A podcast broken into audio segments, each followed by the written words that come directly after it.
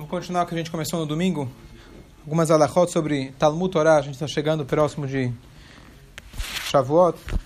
E a gente recebeu a Torá, então a gente tem que estudar a Torá. Então a gente pegou aqui um trecho do Ramba, Maimonides, onde traz alachot, ilchot Talmud Torah, as leis do estudo da Torá. E qual é o nível de nossa obrigatoriedade de estudar a Torá. Então, basicamente, a gente estudou que é todo tempo, toda hora, a vida inteira. E sob qualquer condições. Nós temos a obrigação constante de estudar a Torá, a não ser que de vez em quando você precisa comer, de vez em quando você precisa trabalhar, de vez em quando você tem que fazer alguns afazeres. Caso contrário, veshinantam levanecha vegita yomam valaila, inúmeros psukim que dizem pra gente, nós temos a obrigação de ensinar, temos a obrigação de se ocupar dela dia e noite, que aliás, a gente está saindo agora, já no final, na verdade, do Sirata Omer, mas no Lago Baomer, que a gente falou sobre Abishim Bar Yochai, ele falava que era suficiente rezar, estudar, estudar, na verdade, que isso já Deus vai tomar conta do resto. E na prática foi estabelecido que a gente precisa fazer os dois, mas o ideal sim a gente poder, o tempo todo que a gente tem livre, estudar a Torá. Próxima alahá. A partir de que idade começa o estudo de Torá? Nós falamos que a primeiro, o primeiro versículo da Torá que fala sobre a obrigatoriedade de Torá é Veshinantam Levanecha. Você deve ensinar ao seu filho. Por quê? Porque antes ainda de você se tornar gente, entender a Torá, entender a sua obrigação, antes disso já tem a obrigação do pai para com seu filho de ensinar a Torá. E a pergunta é a partir de que idade você começa a ensinar a Torá? Não? Desde que ele começa a falar. Então, diz pra gente, perfeito. Então, o Raman traz pra gente. Mei matai matchil aviv lamadot Torá.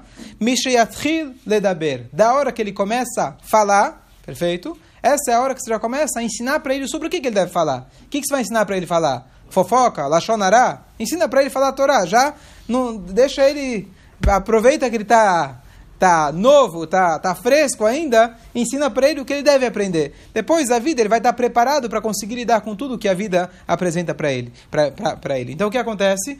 Que passuca você ensina para ele? Então, o passuca aqui, o Rama traz para a gente dois psukim. Torá, Tzivá, Lanu, Moshe, Morashá, Keilat Yaakov. Torá nos ordenou Moshe como uma herança para o povo de Yaakov. Que a criança saiba desde, desde o início, da mais tenra idade, de que essa é a nossa herança, essa é a nossa identidade. Alguém está falando justo, estava conversando com alguém, ele falou que ele gosta de colocar tefilim pelo lado religioso e pela questão da identidade dele. Ele se sente bem com identidade. Eu falei, não tem lado religioso e identidade. A sua identidade é justamente isso. Você estudar a Torá, ensinar para a criança a Torá, não é simplesmente aprender. Se fosse questão de aprender, você fala, olha, quando ele crescer, eu vou ensinar para ele também Torá, também matemática, também ciência. Torá não é uma ciência, não é um conhecimento. Torá é a sua identidade. E dar uma identidade para a criança não existe nada nada mais vital do que isso. Depois ele vai aprender o que vai ser importante para ele como ferramenta para ele se sustentar, lidar com, com, o mundo e etc. Mas a Torá é a nossa identidade e a gente tem essa obrigação desde a mais tenra idade. O Ramam ele fala que a partir da hora que você começa a falar, mas antes disso, como você quer que na hora que ele aprende a falar, já vai estar falando Torá Tzivalano? Como isso vai ser as primeiras palavras dele? Então você tem que ensinar para ele antes. Vai falando, falando, falando, até que na hora que ele vai começar a falar, ele já vai, já está sabendo esse sukim. Quer dizer, não é literal que o Rama está falando, tá falando, mas com certeza, quanto mais a gente consegue envolver um bebê que seja com Torá, com mitzvot, etc., dentro daquilo que é possível para fazer, isso já é super importante, que novamente essa é a identidade dele. Agora ele fala o seguinte: todo povo de Israel, qualquer homem, a gente falou que mulheres, de maneira geral, estão isentas, a não ser daquelas alahot, das leis que elas são obrigadas, ética, é, etc., filosofia, assim, é, ética, mussari, etc. Então, todo homem do povo de Israel tem que estudar. Diz pra gente o Rambam, Ben Nani, Ben Ashir. Tanto se ele é pobre, tanto se ele é rico. Ben shalem begufo, ben balisurim. Tanto se ele tem a sua saúde, seu corpo completo, ou Deus nos livre, ele é uma pessoa que sofre, Deus nos livre com seu corpo, com sua saúde. Tanto se ele é jovem, tanto se ele é muito velho, que já não tem força para nada. Mesmo que ele era pobre e bate nas portas, ele tem que estudar Torá. Ele, é um, ele tem esposa, tem crianças para cuidar. Ele tem que fixar para si um horário para que ele estude Torá. Como está escrito, Veigita bo yomam valaila. Você deve se ocupar nela, yomam, de, de dia e à noite. Então aqui, na verdade, aqui quando a pessoa já vem aqui para o minyan de manhã, a gente já faz aquele combo, tá certo? O cara vai ganhar o café da manhã, ele reza, já bate papo, já faz os negócios, mas no mínimo ele escutou uma alahá que o Rabino falou, logo antes dele ir embora. Eu espero que ele não saiu antes disso da sinagoga, tá certo? Senão ele vai perder o. o, tá, o tá no fundo. Ele vai, faz o combo completo. Enquanto ele reza e come, ele escuta o Dvar Torah. Essa, e já vê as notícias no jornal. Esse é o cara mais. Certo? Então, qual que é a ideia? A ideia é justamente essa alahá que se fala no final, para que pelo menos você escutou uma linha de Torá. Você cumpriu com essa obrigação básica, mínima do mínimo, uma palavra de Torá, uma lei, você saiu e aprendeu. A mesma coisa no shur aqui à noite. A gente faz um shurzinho, claro, para passar o tempo de, de etc., mas pelo menos isso já serve como um horário que você fixou para estudar de noite. Mas não se preocupa, tem shur depois da tefilá, tem shur depois, dá para dá preencher o dia de shur também para aqueles que é, não precisam trabalhar, Baruch Hashem, já está com a vida ganha, tá certo? Dá, tem bastante, bastante livro lá em cima e assim por diante. É, então, só que sobre essa alahá, na verdade, nós temos uma Gemara muito famosa, e vale a pena a gente só lembrar ela rapidamente. A Gemara fala para a gente o seguinte: Tanura banan. Ani veashir verashá bain ladin. Depois de 120 anos, vão vir três indivíduos para seu julgamento final. Ani, o pobre, Ani com Ai, não eu. Ani, o pobre. Ashir, o rico. E Urashá, o perverso, e o ímpio. Eles vão perante Deus, e uma das primeiras, a primeira, na verdade, tem discussão qual exatamente é a primeira pergunta que se faz, mas Kavata e Tim Latorá vão perguntar para você se você fixou, se você tinha horas fixas para o estudo da Torá, e aí o que você vai responder?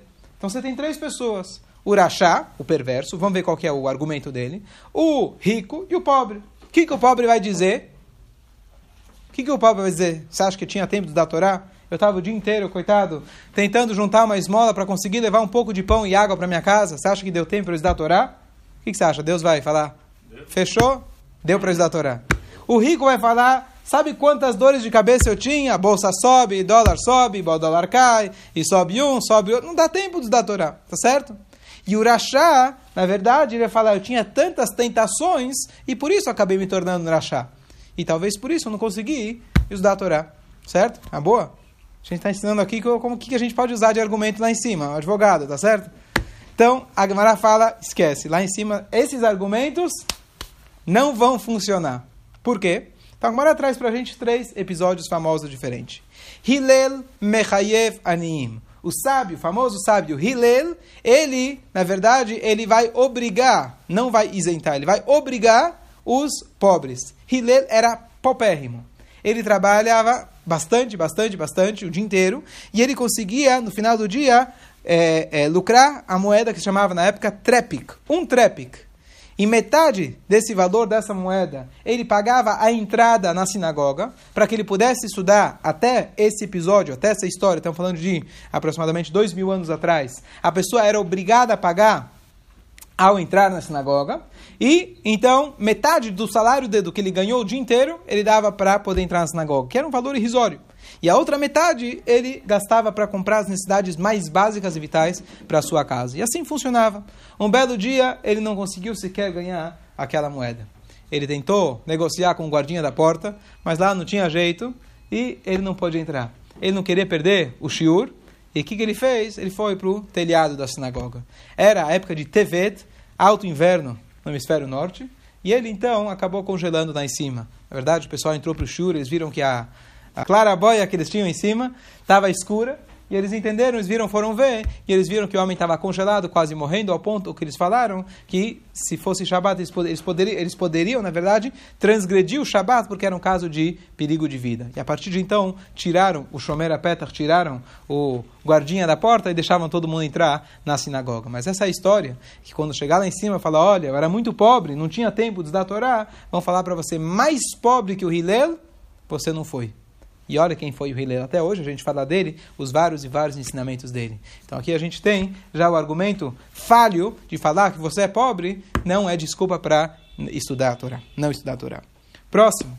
O cara vai falar, bom, meu tsures é outro, tá certo? Tomara todo mundo tem esse tsures. Alguns têm o tsures de ser pobre, o outro fala, é um tsures, eu tenho que cuidar, eu tenho tantos bens, fala pra gente porque é a voz marbe nechassim, marbe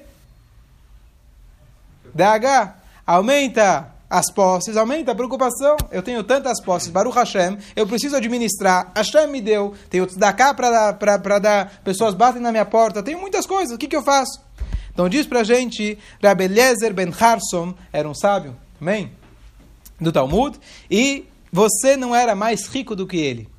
Qual era a riqueza dele? Então aqui, a Gemara atrás, a linguagem. O pai dele deixou para ele mil cidades e mil navios, com cada um, obviamente, com fortunas, etc., com bens. E o que, que ele fazia? Qual era o ofício dele diário? Ele pegava um saco de farinha, uma cesta de farinha, e ele andava de cidade em cidade. Em cada cidade que ele ia, ele ia estudando o Torá. Um belo dia, um belo dia, um dos guardas, é, um dos seus, na verdade, um dos seus escravos, um dos seus trabalhadores, viram ele andando na rua e queriam cobrar impostos dele. Você tem imposto, você está aqui andando, você está passando aqui nos, nos, no, o, no, no, dos bens, você está pegando os bens do nosso, do nosso amo, Rabelezer Ben Harson. E o próprio servo dele nem sabia quem era o amo dele. E está escrito sobre ele que o dia inteiro e a noite inteira ele sentava e estudava a Torá todos os bens que o pai dele deixou, que ele precisava administrar, etc., ele não deixou por um dia de estudar a Torá dia e noite. Então, mais rico que ele, difícil, tá certo? Mil navios, quanto valeria hoje? Mil cidades. Então, a ideia é que não tem com você a gente se safar, e por isso a Torá fala para a gente, Vekitabó e Omavalaida. Por último, qual que é a ideia do Urachá, que está dizendo? Então, na verdade, a ideia, ele traz aqui uma passagem que todos conhecem da Torá, mas o detalhe aqui é muito curioso interessante, não sei se todos conhecem. Aqui se fala o seguinte: se a pessoa fala, olha, eu era muito bonito, eu aparecia na, nas capas de revista todos, todos os finais de semana, tá certo? E, infelizmente, meu Yetzarará teve que ir atrás de outras coisas.